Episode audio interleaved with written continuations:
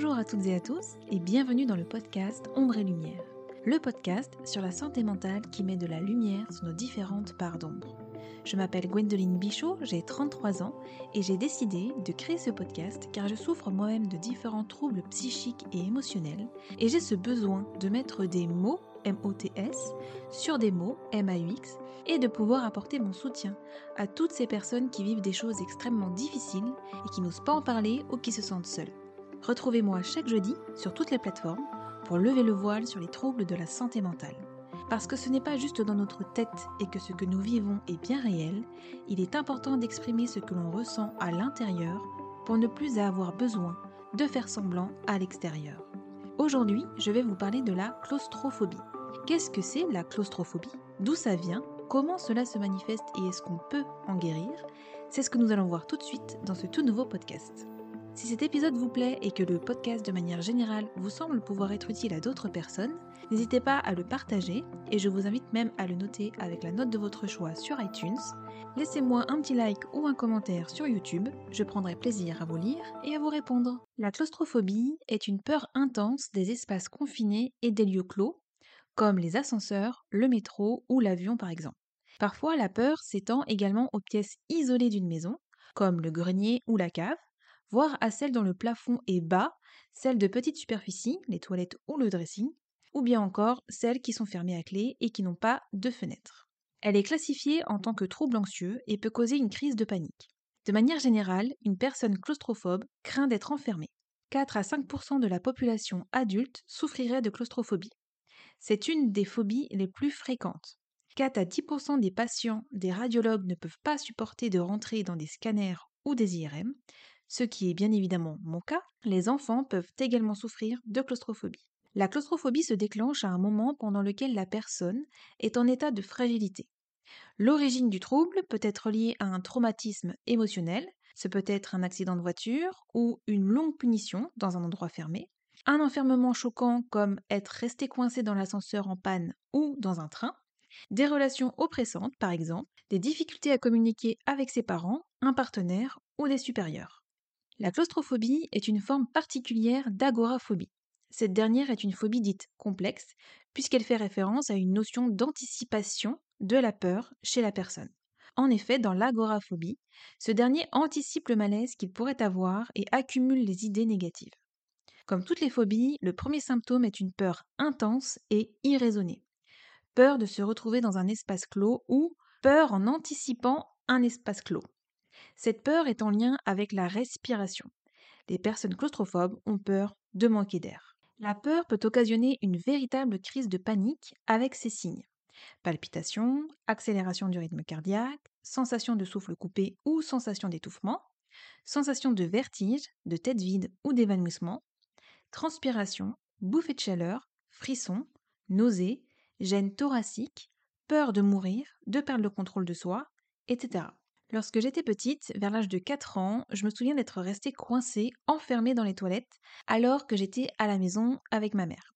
Je n'arrivais pas à ouvrir le verrou et je me souviens d'avoir appelé ma mère à l'aide en paniquant et en pleurant. Elle est arrivée rapidement et a d'abord essayé de me calmer en me parlant lentement de l'autre côté de la porte, puis elle m'a expliqué comment faire pour déverrouiller la porte. Quand j'ai enfin réussi à sortir, je me suis jetée dans ses bras. Je pense que c'est cet événement qui a déclenché cette phobie. J'ai par la suite eu d'autres vagues qui m'ont rappelé ce premier événement. Quand je dis d'autres vagues, je veux dire que je me suis retrouvée, au cours de ma vie, plusieurs fois enfermée dans des espaces clos, mais que ce que je ressentais n'était que des rappels de ce que j'avais déjà vécu la première fois. Je vais prendre ici l'exemple du caillou jeté dans l'eau. Quand vous jetez un caillou dans l'eau, cela crée une perturbation dans l'eau qui, en absorbant une partie de l'énergie du caillou, la propage aux alentours. L'eau effectue un mouvement de haut en bas, chaque vaguelette entraînant une autre vaguelette, c'est-à-dire faisant passer à sa voisine un peu d'énergie. Et bien là, la première fois où je suis restée enfermée dans les toilettes, ça c'est le caillou qui est jeté dans l'eau et qui a déclenché une panique, et les vaguelettes, ce sont les autres fois où je me suis retrouvée à nouveau enfermée et où j'ai ressenti les mêmes symptômes que la première fois. En général, ça marche comme ça pour toutes les phobies. Un jour, alors que j'étais chez une de mes tantes avec ma cousine, nous sommes allés aux toilettes, encore une fois, et nous avons fermé la porte à clé. Je devais avoir le même âge que la première fois, c'est-à-dire à peu près 4 ans, et quand nous avons voulu déverrouiller la porte, celle-ci ne s'est pas ouverte. On a crié, on a appelé nos parents qui étaient juste à côté dans la salle, et ils sont venus rapidement nous aider. Ils nous ont expliqué comment ouvrir, sauf que la porte ne s'ouvrait pas malgré que nous fassions exactement ce qu'ils nous disaient.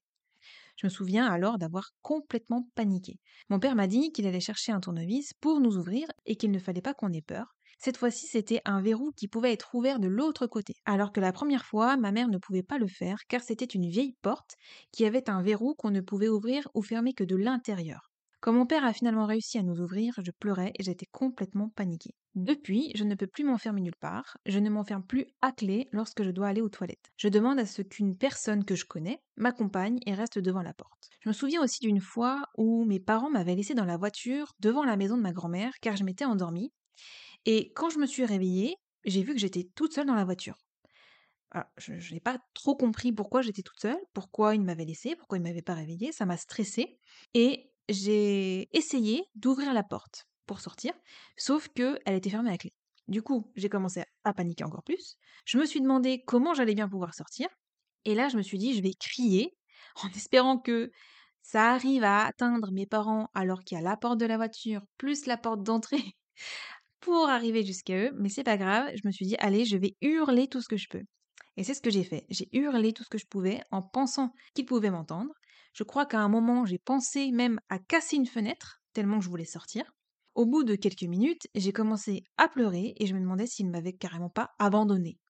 Quand enfin mon père est sorti de la maison, je crois qu'il sortait pour fumer une cigarette à la base, et, eh ben, et qu'il m'a vu réveillé et paniqué, là, il m'a ouvert la porte et je lui ai crié dessus. Pourquoi vous m'avez laissé dans la voiture? Pourquoi vous m'avez pas réveillé Et pourquoi vous aviez fermé la clé? Parce que là, j'aurais pu sortir, mais là, je pouvais pas sortir. j'aurais pu rester longtemps comme ça, etc., etc. Donc, je pense que là encore, le fait d'avoir été enfermée et de me dire je peux pas sortir et combien de temps je vais y rester, etc., etc. Je pense que là, ça m'a clairement pas aidé dans ma peur d'être enfermée. La communication n'était pas le point fort de mes parents. En général, nous parlons tous en même temps, et en criant. Donc au final, personne ne s'écoute. Notre temps est comme compté lorsqu'on veut leur parler, car ils n'ont jamais le temps de nous écouter. Ce qui a créé chez moi une sorte d'oppression, et par peur de ne pas avoir le temps de leur dire tout ce que j'avais à leur dire, j'ai pris l'habitude de parler extrêmement vite. La claustrophobie peut être déclenchée si nous avons des relations oppressantes de ce genre, et je pense que ça a aussi joué un grand rôle dans le fait d'avoir développé cette phobie. Ma maman est aussi claustrophobe et sachant que cette phobie peut être héréditaire, je pense que la génétique y est aussi pour quelque chose. Je ne prends plus jamais l'ascenseur car j'ai trop peur de rester enfermée à l'intérieur. Quand j'étais petite, là encore avec ma cousine, nous avons appelé l'ascenseur et lorsqu'il est arrivé, nous sommes toutes les deux rentrées dedans, en attendant que nos parents qui étaient pas loin derrière nous nous y rejoignent. C'était dans un immeuble de 12 étages et il me semble que nous étions au 11e étage. Tout à coup, avant même que nos parents n'aient eu le temps de nous rejoindre, les portes de l'ascenseur se sont refermées, nous laissant toutes les deux seules à l'intérieur. Nous avons paniqué et je me souviens que j'ai dit mais qu'est-ce qui se passe? Pourquoi ça s'est fermé? Et je me souviens que j'ai appuyé sur tous les boutons. Je me suis dit peut-être qu'il y en a un magique qui va permettre d'ouvrir les portes. Et euh, finalement, nous avons essayé d'appeler nos parents, mais bien évidemment, bah, l'ascenseur bougeait, donc je sentais que soit nous montions, soit nous descendions, donc ils ne nous entendaient pas. Et à un moment donné, on s'est retrouvés au rez-de-chaussée, les portes sont ouvertes et il y avait des personnes qui attendaient l'ascenseur. Donc en fait, je pense que c'est tout simplement ces personnes qui ont appelé l'ascenseur du rez-de-chaussée quand nous, nous étions à l'intérieur et du coup, ça a fait descendre l'ascenseur sans que moi et ma cousine, nous n'y comprenions rien. Mais c'est pas grave, nous sommes arrivés au rez-de-chaussée et donc les personnes qui étaient là, qui attendaient l'ascenseur, nous ont bah, vu, nous ont vu paniquer, nous ont vu seuls, donc elles nous ont pris en charge et on a attendu que nos parents viennent nous récupérer en bas. Quand enfin ils sont venus nous récupérer, bien évidemment, j'ai foncé dans leurs bras et j'ai pleuré parce que j'étais complètement perdue. Un peu plus tard, lorsque j'habitais avec mon mari, j'ai pris l'ascenseur au rez-de-chaussée de notre immeuble pour monter au deuxième étage, parce que c'était là où se trouvait notre appartement. J'ai d'abord hésité à le prendre et ensuite je me suis dit bon, je suis au deuxième étage, ça va donc être rapide. Donc j'ai pris sur moi, j'ai pris une grande respiration, je suis montée dans l'ascenseur, j'ai appuyé sur le bouton, il est monté. Arrivé en haut, l'ascenseur s'est bien arrêté au deuxième étage, mais les portes, elles, elles sont restées fermées. Je ne comprenais pas et tout à coup, j'ai senti mon cœur qui a commencé à s'accélérer et à cogner fort dans ma poitrine. Mon corps s'est mis à trembler en commençant par les mains, les bras, et j'avais l'impression que je commençais déjà à manquer d'air. J'ai même pas réfléchi deux secondes, j'ai même pas pris le temps d'appuyer ou d'appeler quelqu'un à l'aide ou quoi. J'ai d'abord commencé tout de suite. Ma priorité c'était de sortir. Donc j'ai commencé par essayer d'ouvrir les portes de toutes mes forces. Heureusement, j'ai réussi et je suis sortie. Encore toute tremblante, j'ai réussi à rentrer chez moi et une fois que j'y suis rentrée, j'ai fermé la porte derrière moi et je me suis assise par terre, le dos contre la porte, parce que je ne tenais plus sur mes jambes. J'ai essayé de reprendre mes esprits et de retrouver mon souffle. Je me suis dit, mais heureusement que j'ai réussi à ouvrir les portes et que l'ascenseur n'était pas resté coincé entre deux étages, sinon jamais je n'aurais pu en sortir je me suis promis que plus jamais je ne prendrais les ascenseurs. Surtout que j'avais hésité et que je me suis dit, bon, ça va être rapide, deux étages, mais en fin de compte, j'aurais quand même dû prendre les escaliers. Cette phobie est assez handicapante au quotidien et si je dois passer une IRM par exemple, c'est extrêmement difficile d'y arriver. Je parle bien évidemment par expérience, car j'ai dû un jour en passer une pour mon épaule et une autre pour ma tête quelques années plus tard. J'ai, grâce à l'équipe de radiologie qui a fait preuve d'une grande patience et d'une extrême gentillesse, réussi à faire celle pour mon épaule. Ils ont réussi à me mettre dans une position où je n'avais pas la tête à plat avec une vue sur le plafond du tunnel, mais où j'avais la tête redressée avec une vue sur la sortie du tunnel. Ce qui fait que j'avais pu me concentrer sur la sortie et que je pouvais en plus voir l'équipe qui était de l'autre côté de la vitre. Il me parlait aussi régulièrement entre les prises pour me dire qu'il restait tant de séquences et tant de temps dans le casque que j'avais sur les oreilles. En revanche, pour ce qui est de l'IRM pour la tête, j'ai essayé trois fois de suite, mais je paniquais dès que j'étais au centre de l'appareil et que la machine se mettait en route. J'avais pourtant pris un sédatif PC, c'est un médicament homéopathique pour se détendre, avant, pour essayer de me détendre donc, mais c'était trop pour moi. Parce que non seulement vous êtes obligé de rester allongé la tête à plat, donc avec une vue sur le plafond du tunnel, mais en plus on vous met un espèce de casque tout autour de votre tête, en plus du casque sur les oreilles pour le bruit. Et du coup, j'ai réussi à faire une séquence la première fois. Puis j'ai demandé à sortir parce que je me sentais mal, je commençais vraiment à... J'avais chaud, je transpirais, j'avais le dos trempé et tout. Et on a essayé ensuite à deux reprises de faire les autres séquences, mais impossible, c'était impossible, j'ai pas réussi. Je me suis bien sûr excusée plein de fois auprès de l'équipe parce qu'ils étaient très gentils et prenaient vraiment du temps pour moi pour le coup, mais c'était vraiment au-dessus de mes forces. On m'a proposé de prendre un petit cachet pour me détendre, donc je leur ai dit que j'avais déjà pris un sédatif PC, mais ils m'ont dit que ce n'était pas assez fort au vu de mon angoisse. J'ai refusé de prendre autre chose car à cause de mon hémétophobie, je vous invite à aller écouter mon podcast sur l'hémétophobie si jamais vous ne l'avez pas encore écouté. Eh bien, à cause de mon hémétophobie, je ne veux rien prendre comme médicament si ce n'est pas de l'homéopathie ou des plantes. Je suis sortie de l'hôpital en pleurs car j'étais très en colère contre moi de ne pas avoir réussi et je, c'est, enfin, extrêmement frustrant de souffrir d'une phobie et que ça nous empêche de faire ce que vraiment on aimerait faire parce que j'avais vraiment envie d'y arriver. C'est ça le, le truc, c'est que on a une peur qui nous empêche de faire une chose qu'on voudrait réussir. C'est vraiment extrêmement frustrant. En tant que claustrophobe, ça m'arrive de ressentir une oppression aussi, rien qu'en regardant un film où les scènes se passent dans des espaces clos ou confinés. Ça a été le cas pour le film The Descent et euh, aussi le film Gravity. À cause de cette phobie, je ne peux, là encore, pas profiter des petites choses de la vie comme je le voudrais. Si je vais à Disneyland Paris, les attractions sont assez limitées, je suis allée visiter le grand aquarium de Saint-Malo aussi et je me souviens de n'être pas complètement présente car je me focalisais principalement sur mes symptômes que je tentais de contrôler et j'essayais de repérer où étaient les portes de sortie. J'ai réussi à faire l'intégralité de la visite, d'ailleurs je ne sais pas comment j'ai fait, mais je n'étais bien évidemment pas vraiment dedans. Je, vivais pas le moment présent parce que j'étais surtout focalisée sur autre chose que sur les poissons ou sur ce que je pouvais éventuellement voir debout. Je ne suis allée que deux fois en boîte de nuit dans ma vie. Premièrement car là aussi l'enfermement est assez compliqué. Et deuxièmement parce que les gens boivent beaucoup et j'ai peur de voir quelqu'un vomir. J'adore pourtant danser depuis toujours, mais en boîte, c'est impossible. J'ai l'impression de manquer d'air et la foule autour de moi ne m'aide pas du tout. Je déteste me retrouver dans une pièce où il y a énormément de bruit, de musique, etc. Si je n'entends pas les gens parler ou si je sais qu'on ne m'entend pas, ça m'angoisse et je panique. Je déteste aussi me retrouver dans une pièce où il fait trop chaud. Par exemple, je ne peux pas rester trop longtemps sous la douche chaude, surtout si la porte de la salle de bain est fermée, car ça fait comme un espèce de sauna et je finis par suffoquer. Si le coiffeur, en me séchant les cheveux, me laisse trop longtemps le sèche-cheveux sur le visage et le laisse trop longtemps près de moi, c'est la même chose. Je redoute d'ailleurs chaque été la canicule. Je ne supporte tellement pas la chaleur que lorsque la canicule est là, je reste chez moi avec la climatisation. Je suffoque rapidement si je sors et je fais des malaises.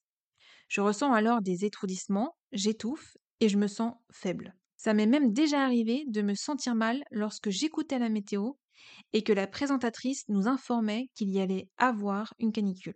En fait, j'anticipais les jours qui allaient suivre et de penser que j'allais manquer d'air suffisait à me déclencher une crise de panique avec tremblements, vertiges, sensation d'étouffement, etc. Je profite de moins en moins de mes étés car il y a malheureusement de plus en plus de canicules. Être claustrophobe n'est pas irréversible, il existe des techniques pour s'en sortir. Pour surmonter votre phobie, vous devez en prendre conscience. Une fois cette prise de conscience faite, vous pourrez trouver la technique la plus appropriée pour apprendre à gérer vos émotions face à votre phobie. La première technique qui aide à vaincre la claustrophobie est l'accompagnement psychologique avec les thérapies cognitives et comportementales. Pour traiter les troubles claustrophobiques d'une personne, les psychothérapies sont les thérapies les plus utilisées.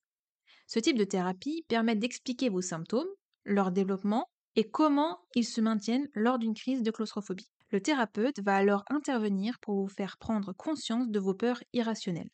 En ayant conscience de vos peurs, vous pourrez apprendre à les maîtriser et à les transformer en pensées réalistes. De plus, le thérapeute va vous aider à trouver l'origine de votre phobie, car pour s'en libérer, il est essentiel de comprendre sa provenance. Grâce à ce point d'analyse, la claustrophobie peut être soignée plus en profondeur.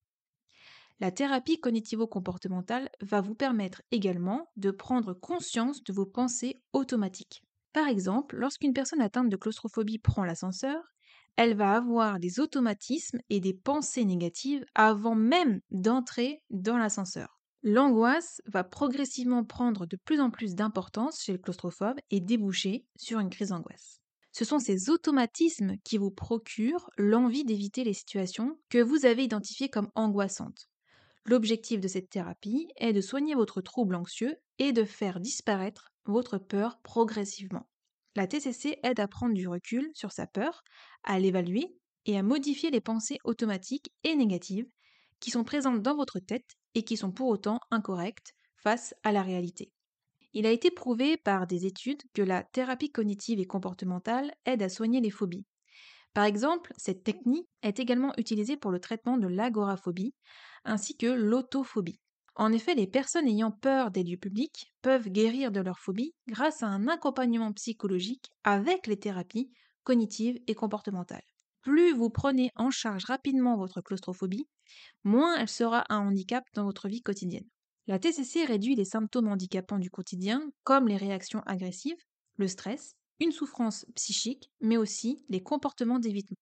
Ces thérapies utilisent différentes techniques pour personnaliser les séances avec le patient. Le thérapeute joue un rôle important pour aider son patient à trouver des stratégies cognitives plus adaptées à la situation. Le second traitement de la claustrophobie est l'hypnose. Cette thérapie douce valorise l'écoute et la compréhension du patient. Il est le premier acteur de sa guérison contre la peur d'être enfermé. Pour surmonter votre phobie, il existe deux types d'hypnose, l'hypnose ericksonienne et l'hypnose humaniste.